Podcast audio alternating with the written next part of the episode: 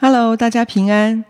我们今天要来分享最后一种形态的焦虑，我称它做受伤型的焦虑。那会有哪些状况呢？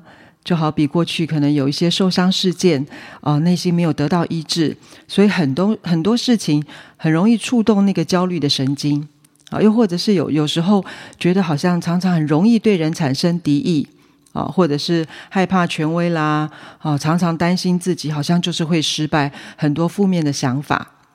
我们家老三呢，小学二年级的时候，他曾经跟我说：“妈咪，如果上帝让我当鱼，你猜我会想当什么鱼呢？”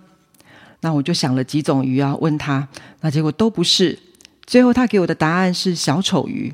他说，因为当有人攻击他的时候，珊瑚就会保护他。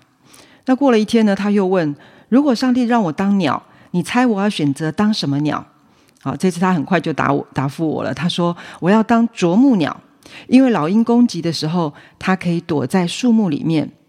那我就问他啦，为什么你都要当可以被别人保护的动物啊？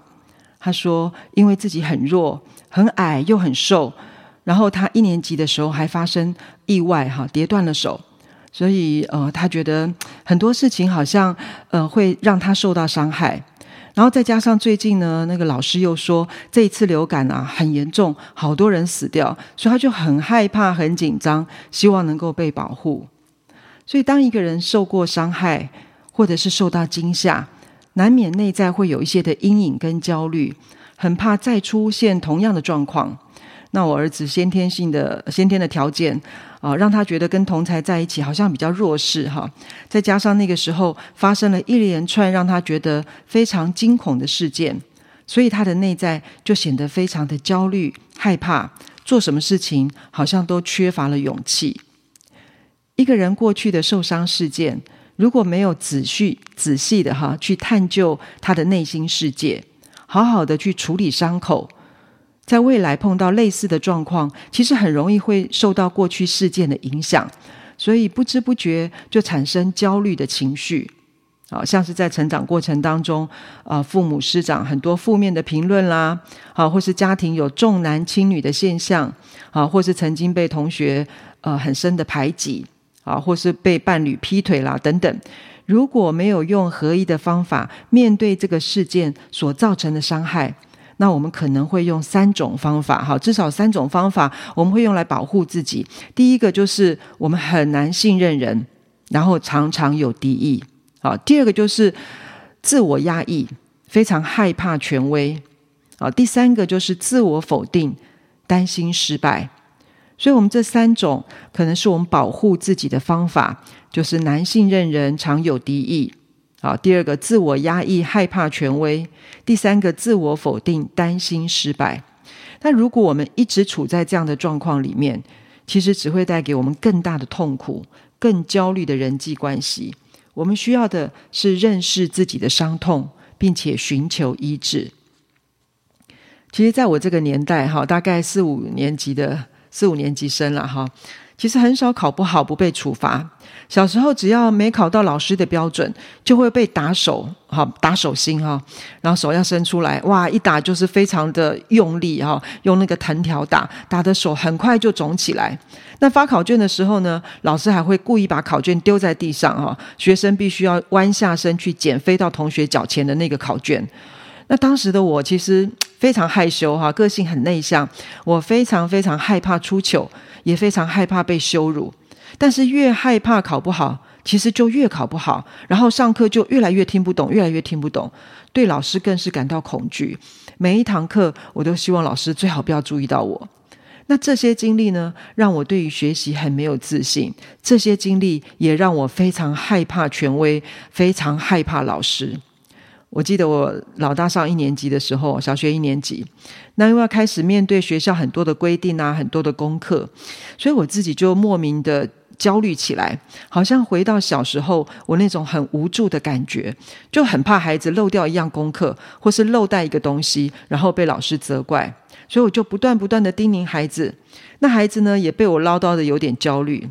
有一次我到孩子班上哈，我就是趁着。呃当志工的方便哈，我是可以进呃自由进出学校。那我就帮孩子啊去这个便当篮里面去拿便当，结果老师看到了，就大声的说：“某某妈妈，请你不要这样帮孩子拿便当哦，让他自己去拿哦。”哎，我突然好像小孩子一样，我就涨红着脸，觉得非常的羞愧。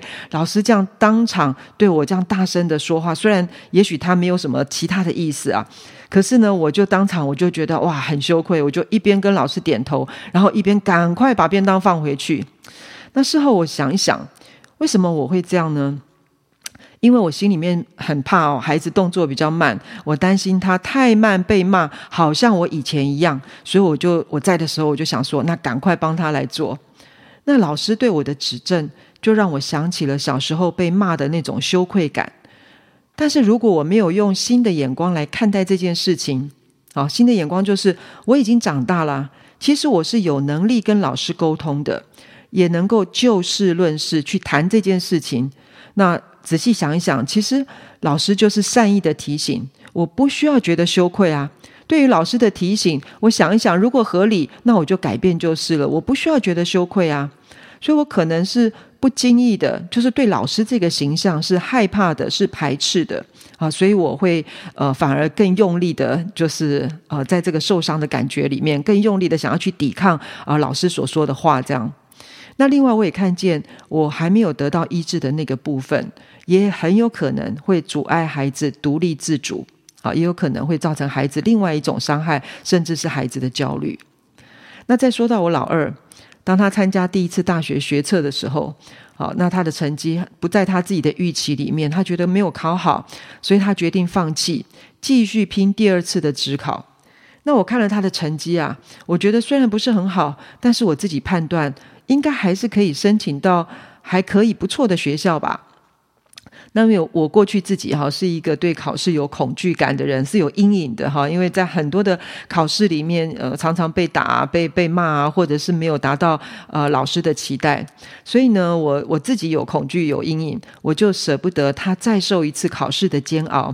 所以当儿子决定要再再考职考的时候，我就说：真的吗？你你要不要再考虑一下？很辛苦诶。好，那但儿子呢？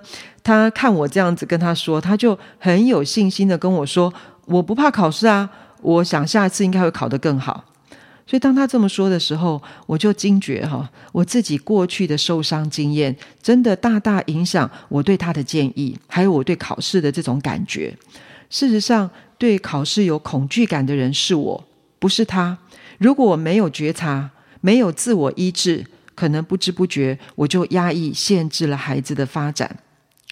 所以碰到压力跟产生负面情绪的时候，是认识我们自己需要，也是医治、修正自己最好的时候。我们可以利用焦虑、挫折，我们静下心来想一想过去，想一想未来。我们可以问自己几个问题，好，可以问自己几个问题。第一个就是我的情绪是什么？我碰到这件事情，我现在有什么情绪？第二个，我们可以问一问：我过去在什么状况底下、什么情境底下，曾经产生过像我现在碰到这件事情这种类似的情绪？啊，类似的情绪。那这是第二个哈。第三个，当我们找到了过去的情境或是状况，呃，产生了类似的情绪之后。我们要说出当时我自己内心的感受跟想法，然后对自己说正面安慰、鼓励的话，要说出来，哈，要说出来。因为当我们听见我们的声音，真正的接纳、真正的正视自己的感受的时候，我们才会有一种呃，真的好像被理解的，哈，自己能够理解自己，自己能够安抚自己的这样的一个感觉。因为没有体谅。没有同理，其实就没有医治。过去事情发生的当下，也许没有人真的了解我们，或者是关怀我们、安慰我们。但是现在还来得及，我们可以补偿过去那个比较弱势的那个自己。啊，这是一个过程。这个过程就是帮助我们跟自己、跟别人和好。好，这是一个和好的过程。因为有时候我们潜意识里面还是会有责怪自己或是责怪别人的想法，好，怎么没有人来安慰我？为什么那时候我那么孤单啊？为什么那时候我会这样？所以焦虑的背后，有时候会产生一些懊恼啦、挫败啊、自责啊、愤怒啊，或是不如别人的一种感受。好，这是第三个步骤，我们要接纳、接纳自己。好，那第四个呢？我们可以有呃，在这个过程里面，我们可以有一个新的眼光，一个被绳索拴住的一个小象，哈，就是大象还小的时候。他就被绳索拴起来。那长大以后呢？虽然他已经有足够的力气可以挣脱这个绳索啦，但是因为他的记忆一直停留在小时候，想要挣脱，可是没有办法挣脱那个失败的经验。长大以后，他往往就会放弃努力。所以我们需要有新的眼光，需要有新的经验，看见自己的成长跟能力。其实我们现在已经不再是过去那个软弱无助的小孩。我们现在就算碰到同样的事件，我们是有能力的，我们是有方法可以解决的。好，这是新的眼光。那最后呢，我们就是要把我们想到的新的方法，能够实际的做出来，或是想到，哎，现在我碰到什么类似的事情，我可以怎么诠释？我可以有什么做法？我可以怎么样重新再定义？呃，过去那个我觉得非常焦虑，或是让我羞愧的事情。好，我们可以找到新的方法，新的诠释。好，那我们刚刚讲了，就是如果你碰到呃，就是受伤型的焦虑，好，可以有几个步骤来帮助我们。那我就拿呃，就是我刚刚讲这个老师制止我拿便当给孩子的这个例子哈。如果用这样的方式，当我感受到那个老师制止我的时候，好的那个状况，我是觉得很不舒服。那我就可以想，第一个是情绪，我的情绪是什么呢？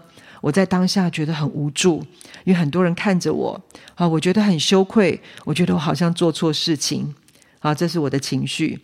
那我第二个，我想到，呃，过去我曾经有碰到什么样的状况或是情境，也有类似这种感觉呢？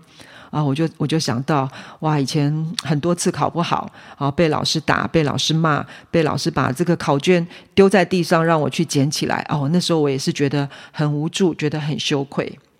好，那第三个就是我要来接纳我在那个时候的那个状况、那个情境底下的那个自己。好，我可以对自己说：呃，当老师要你伸出手来准备打你的时候，你一定好害怕。再加上全班都盯着你看，哦，那种感觉真的非常羞愧。其实你也不是希望考不好啊，你也不是故意的。啊，可能是你是比较早读，哈，比你是早读生，好，虽然很想尽力要听懂老师说的，可是还是常常不明白。那你在这种状况底下，也没有放弃学习，哦，已经算很不简单了。事实也证明，渐渐长大之后，其实你过去不懂的，后来都懂啦。你并不是一个差劲的学生。那老师在当时有这个教育体制，哈，跟大家一样，都是用打骂来对待考不好的学生。然后班上有很多人要管理，所以呃，老师可能用一个他觉得最快速的方法，想要来激励大家。那但虽然方法不好，那可是老师对跟我们的关系，其实平常除了呃考不好打我们，他还是会常常说笑话啊，或是请我们全班吃东西啊，也不是真正的啊、呃、嫌弃你，只是不知道有什么更好的教育方法。好，这是我在回想的过程之后，我对自己接纳的一段话。好，那这段话就是让自己理解自己，好，也让自己能够安慰自己、体谅自己在当时的状况。同时，当我自己被安抚之后，那我也会想到，诶，老师其实在那个时候也有他不得已的地方，或是整个教育体制大环境的影响，让他就习惯这样子做。所以也不是呃，就是怀着恶意，还是希望我们能够呃奋发图强，成为一个功课好的学生。好，所以在这个接纳的部分，我就对自己说了这样的一段话。那进到第四个步骤，要有新的眼光，就是如果再回到从前，遇到不会听不懂的问题，我在当下可以怎么做呢？其实我就是可以直接去问老师，把我的困难告诉他，我听不懂的地方告诉他。那相信老师一定会协助我。那我是一个其实是有能力沟通跟解决问题的。好。当我有这样新的眼光，我再碰到一个好像呃去我孩子班上呃这个错拿了便当，我可能就呃就是跟老师可以沟通，或者是谢谢老师对我的提醒，我可能就不不会再有那种羞愧的感觉。那最后新的方法，我对自己的提醒就是，呃，老师其实不是一个严肃或是找机会给我难堪的一个称谓啊。我重新看待老师，看待权威啊。那老师是什么呢？其实老师是一个愿意帮助学生、训练孩子成长的教育者啊。我可以适时的跟老师沟通，交换想法，并且征询老师对教养孩子的意见。啊，这是我如果再碰到同样的情形，我可以做的一个新的方法。那当然，在这过程，我也重新去定义，好像我刚刚说那个新的眼光哈，重新去定义老师的动机。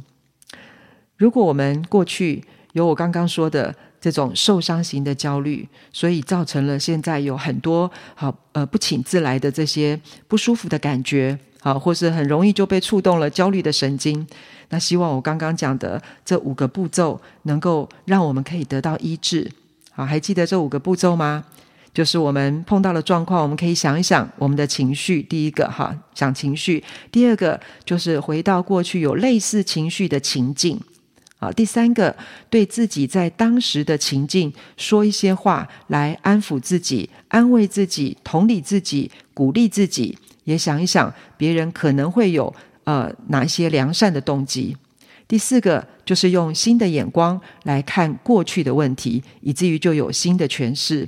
第五个是用新的方法来面对，可能再次呃有状况出来的时候，可以有新的方法。祝福大家，希望我们都能够走在得医治的路上。